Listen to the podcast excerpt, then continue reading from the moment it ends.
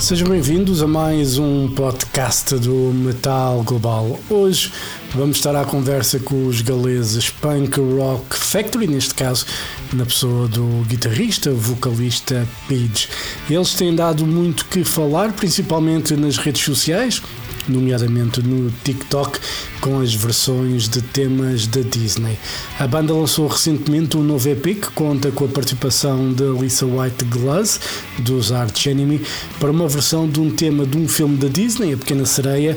O tema é Part of Your World e o EP intitula-se Poor Unfortunate Souls. Para falar sobre este EP e sobre como a carreira dos Punk Rock Factory tem evoluído, a conversa então com Peach, guitarrista e vocalista dos Punk Rock Factory.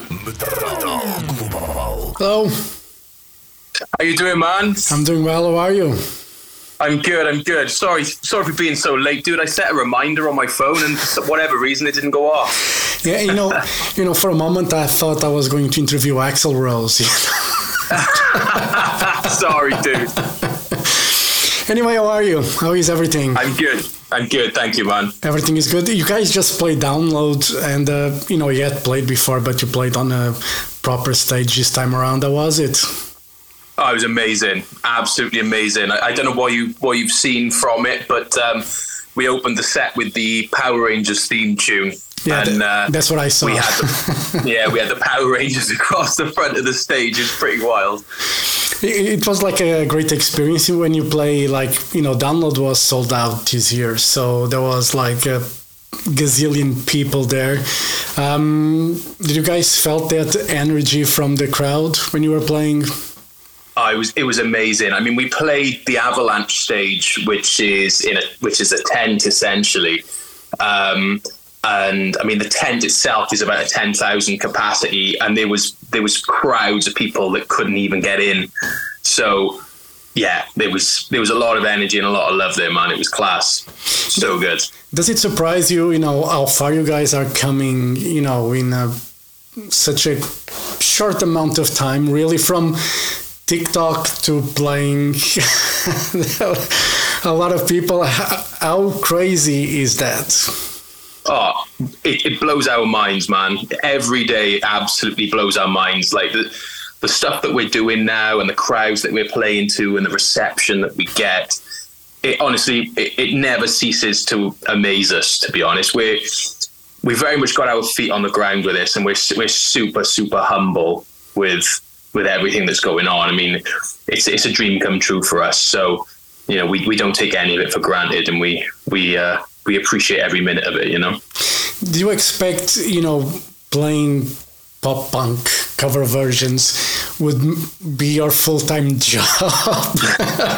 never never once did I expect that to be a thing. Never. Um, it was something that we had kind of talked about and, and fantasized about, if you like, but um, we never expected to uh, to be in the position that we are. And you know, we're we're two years in now um, since we all sort of gave up our full time jobs, um, and it's and it's just getting better and better at the minute. So yeah, we're it, it, it yeah blew up blows our minds constantly. Just you know eh, eh, how do you guys got together for a start and you know the idea was always you know covering disney or you know He-Man thundercats spongebob you know all the- you know for me it's you know it's crazy when someone does versions of you know cartoons that i can admire like He-Man and thundercats you know i'm old they're Yeah. from my era you know. But well, how did you guys start it all? The uh, uh, the idea behind it and everything was just for fun and then you realize okay we got something here Yeah, I mean, I mean, Punk Rock Factory was never meant to be what it's kind of turned into being. Um, we, it was very much, it was, it was just a bit of fun. Um, on a on a Monday evening, we'd get together and we'd we'd have a laugh and a joke. So a friend of ours had a had a little recording studio, so we'd go down there on a Monday night and we'd we'd chuck a cover together and, and lash a video together. And sort of and just chuck it up on YouTube and just to see if we could um, build up any kind of online following or whatever. And I mean, nothing really did much to be honest. Um, and you know, we, we, would we, we would do it and we'd have a laugh and we would just sort of get on with our lives, you know. And um, it kind of we kind of stopped doing it for a little while, just because you know life gets in the way sometimes. And then we picked things back up in 2019. Um, it was actually 2014 we started doing it. Um, back in 2019, we picked things back up um, we chucked a, a, little album together, the first album, which had things like um, Man in Motion, um, Breathless, we had The Greatest Show on there. What else was on there? Uh, Beach Boys, I Get Around. It was just a bit of a random collection of tracks that we chucked together, um, and one of which was Just Can't Wait to Be King from The Lion King. Um, we put that on there because at the time, the, the new the new film of The Lion King was coming out. So we thought, well, you know, if you know that's going to be getting some attention, we'll we'll do that. Um, and that was the one that kind of sparked everything, to be honest, because it was during the first twenty, the first lockdown in 2020, when um, we started posting on TikTok. and we had no following at that point.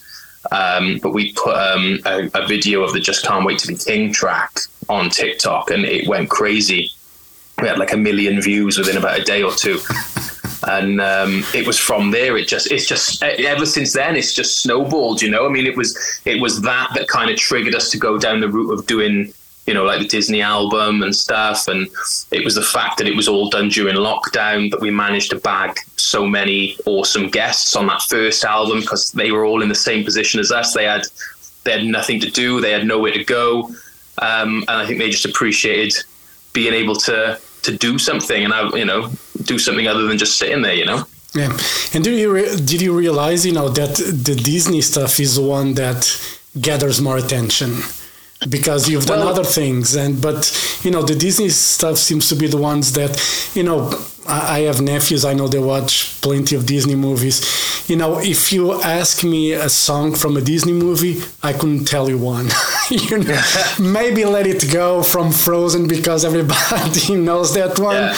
But other than that, you know, even like for The Little Mermaid or, you know, I've watched those movies, I cannot remember a song. I know there's songs in there, but I can't remember. One. Dude, I, I was I was exactly the same to be honest. I mean, I've got kids, you know, I've watched these Disney films so many times, but there was only there's only a handful of Disney songs that I could tell you what they are.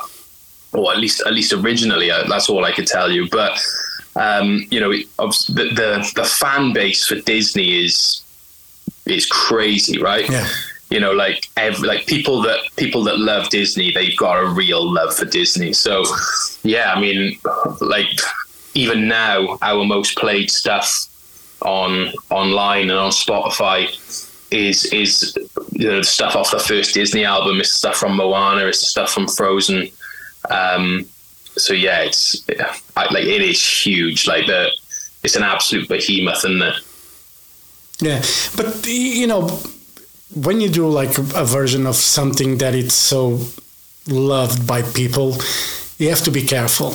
Because the backlash might be huge if you don't yeah. if you don't do it with love. And the the thing about when I listen to Punk Rock Factory, it's you guys have fun doing it, and you, we can sense that it's not trying to make fun of anything. You guys are just enjoying doing it. Uh, have you guys had a, any backlash from you know any of the songs that you did? There was like a fan that was like enraged or something from it. Do you know what we've been we've been quite lucky in that respect. I mean, we we do take a lot of time and a lot of care with everything that we do. Um, we're all perfectionists in our own ways, and you know, if, if things aren't working, then we, we, we change them or we move on.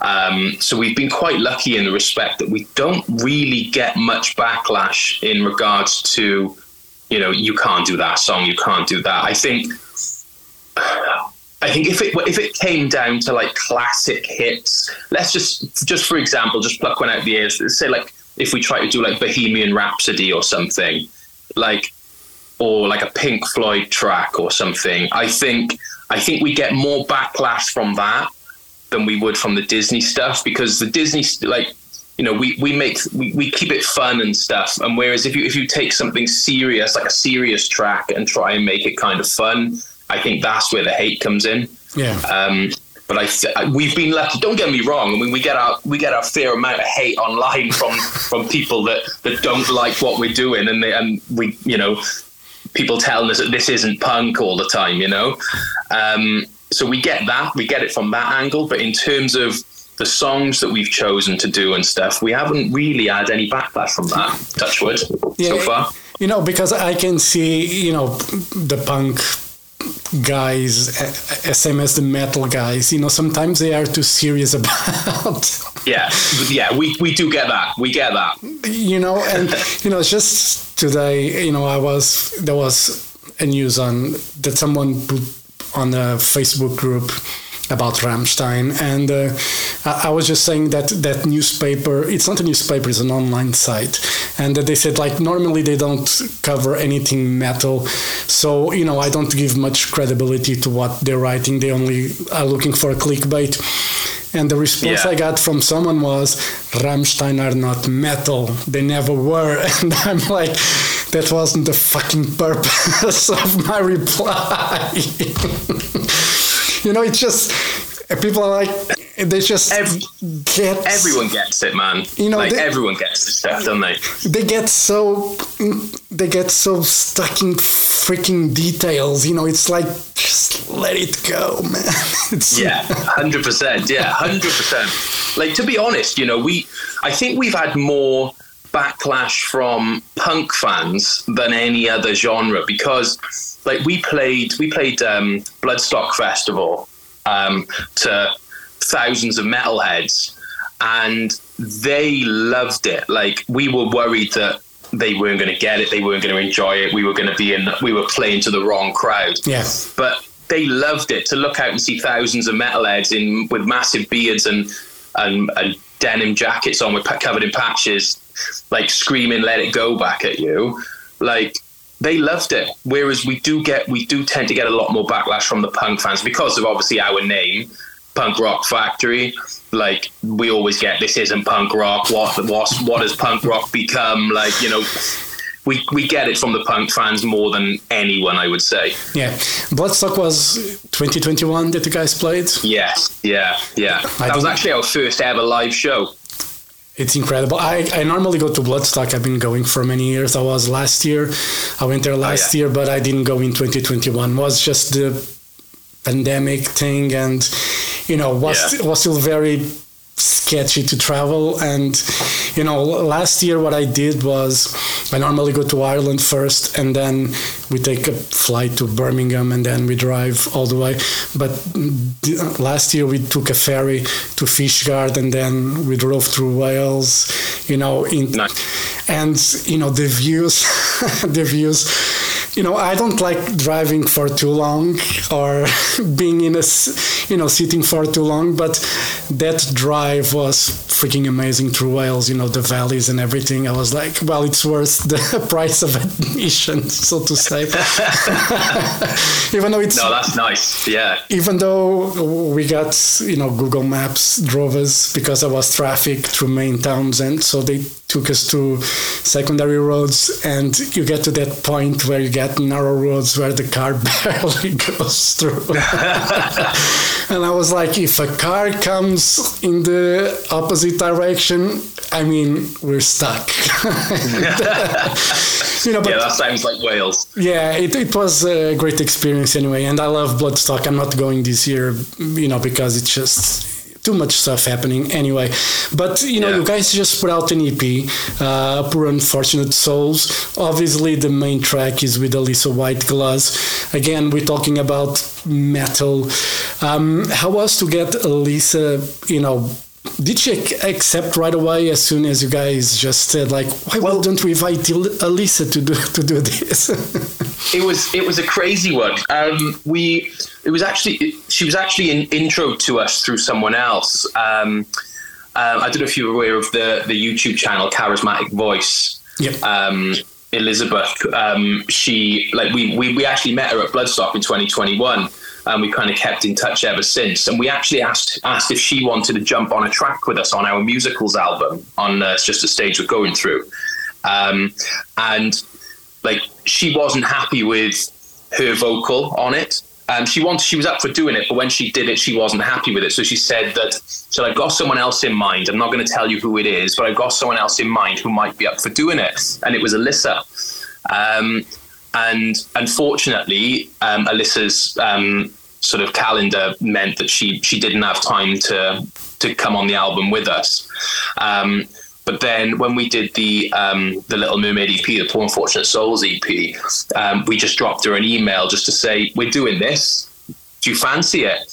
And um, she emailed straight back and said The Little Mermaid's her favorite film in the world, and um, part of your world's like one of her favorite ever tracks.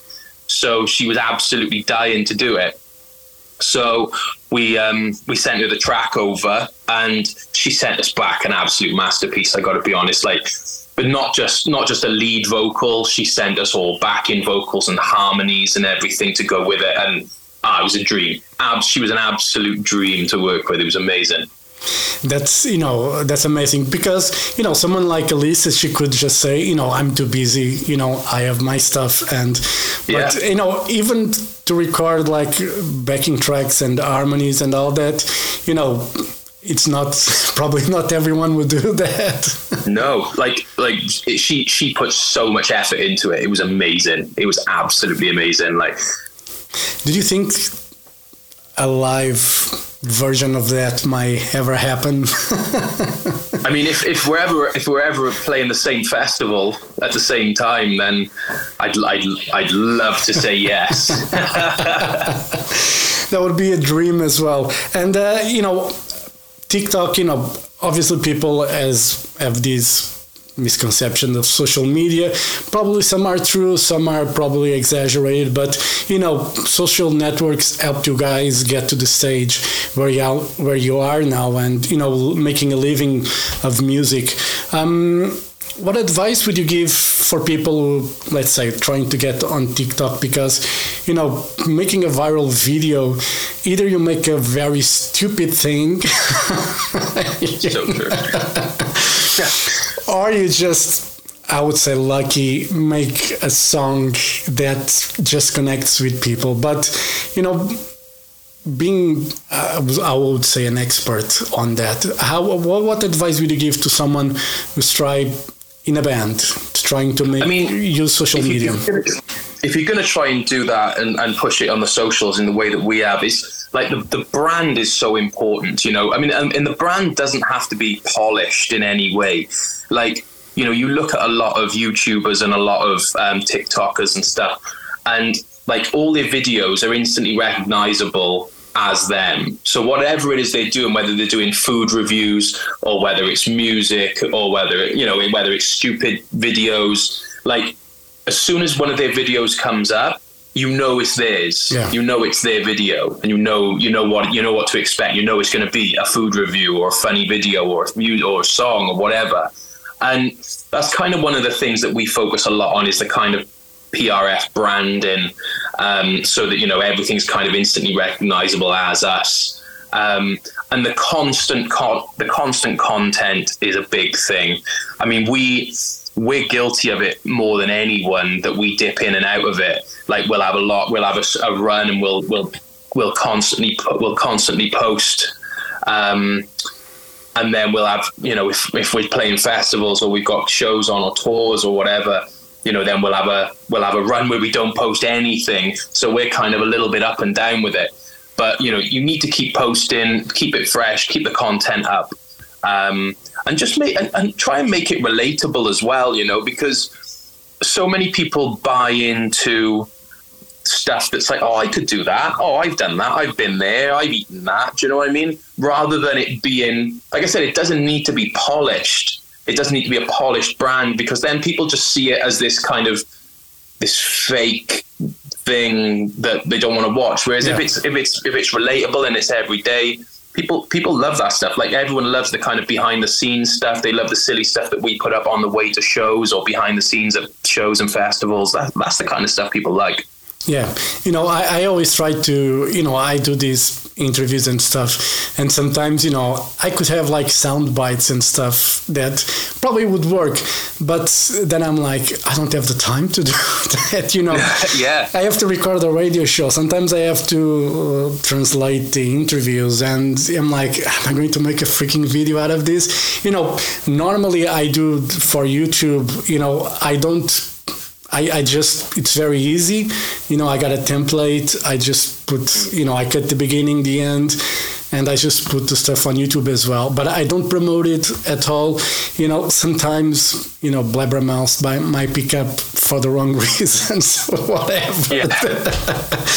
the, some part of the interview and i'm like you know i had such a great you know line there and he's picking up on something that's not that interesting but you know it is what it is.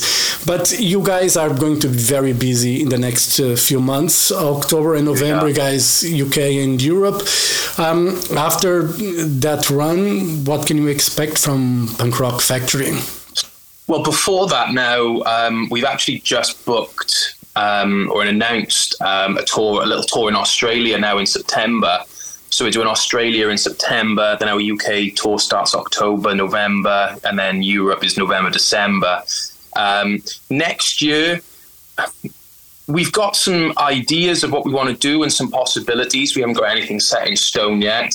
But I mean, if this year is anything to go by, next year is going to be insane, absolutely insane. We'll obviously, you know, festival season through the summer. Hopefully, we're going to be getting on some some big festivals again, like we were this year.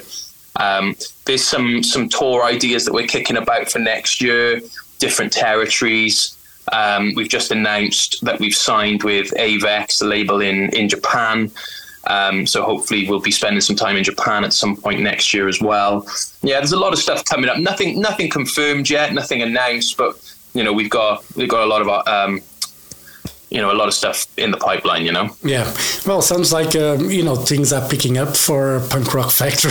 so, is it easy to get in the festival circuit? Let's in Europe, you know, in UK, you guys you know, play Download Bloodstock. You know, there's more festivals that probably would be interested for you.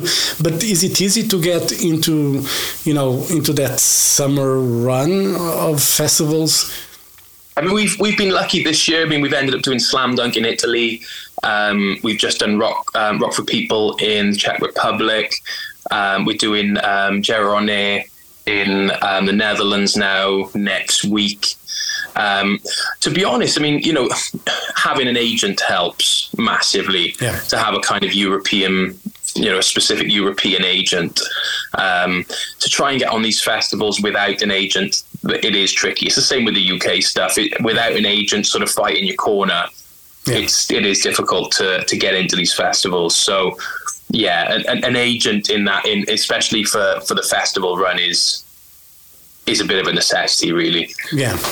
And, uh, you know, music wise, with this EP coming out, already out, uh, what are the plans? You guys have more music on the pipeline that uh, you might put out. Does it make sense to put albums anymore? Because there's a big discussion now uh, if it's worth it, or, you know, uh, in your perspective, what's the, the idea? Well, well, we're starting to question it. To be honest, I mean, you know, we spend so much time and effort to make a ten or twelve track album um, when we can just be releasing EPs, um, like the Little Mermaid EP. They're going to be doing um, a new a new film now for Moana. So whether we do a Moana EP, um, also then you know with the Japanese market opening up for us, we're going to be looking at doing something manga or anime. Yeah. Um, so yeah, I mean, you know, the, I think, I think going forward, you know, that yes, potentially there will be albums, but I think the smaller releases like we've done with Poor Unfortunate Souls, I think they'll be they'll be the more regular with sort of albums dropped in here and there, you know. Yeah, and uh, you know, just f- for my curiosity, how does it work when it comes to rights of these songs? Are you guys? It's fine to record versions of it. Uh, you guys have to pay royalties. How does We it? We do, yeah. Okay. Yeah, we, we, we do. I mean, everything's done. We've got a distribution channel in place where we release the music through through our distributor. Um, and then before we see any money from it whatsoever, the original artists and writers they get their cut before we see anything. So it's always it's always it's always above board, and everyone's and everyone's getting paid what they need to be getting paid, basically. Yeah, no, no, just for curiosity because you know sometimes you know we see bands doing versions and then they want to buy their by themselves and they want to put on digital platforms, and then they realized that they cannot yeah. really do that without yeah. permission and all that stuff. So uh, yeah. you know, it was just for um, you know, there's proper you know stuff that you have to do before really putting the yeah, stuff. Yeah, we, we, we've got that covered. Otherwise, you wouldn't be here. You'd be exactly. in court or something. Anyway, thank you very much for your time. You know, all the best for Punk Rock Factory. Hopefully, we can see you guys in Portugal maybe next year. You know, and um, you know, we have to work on that. See if we can make that happen. So that'd be amazing. Thank know, you for your time. Sorry I was late, dude. No, you know, next time don't do Axl Rose on me, okay? I'll try not to. all right. Have a great day and hope to see you guys soon. All right. Thank you. Thanks. Bye. Man. Bye. Take it easy. Bye. Cheers, dude. Bye.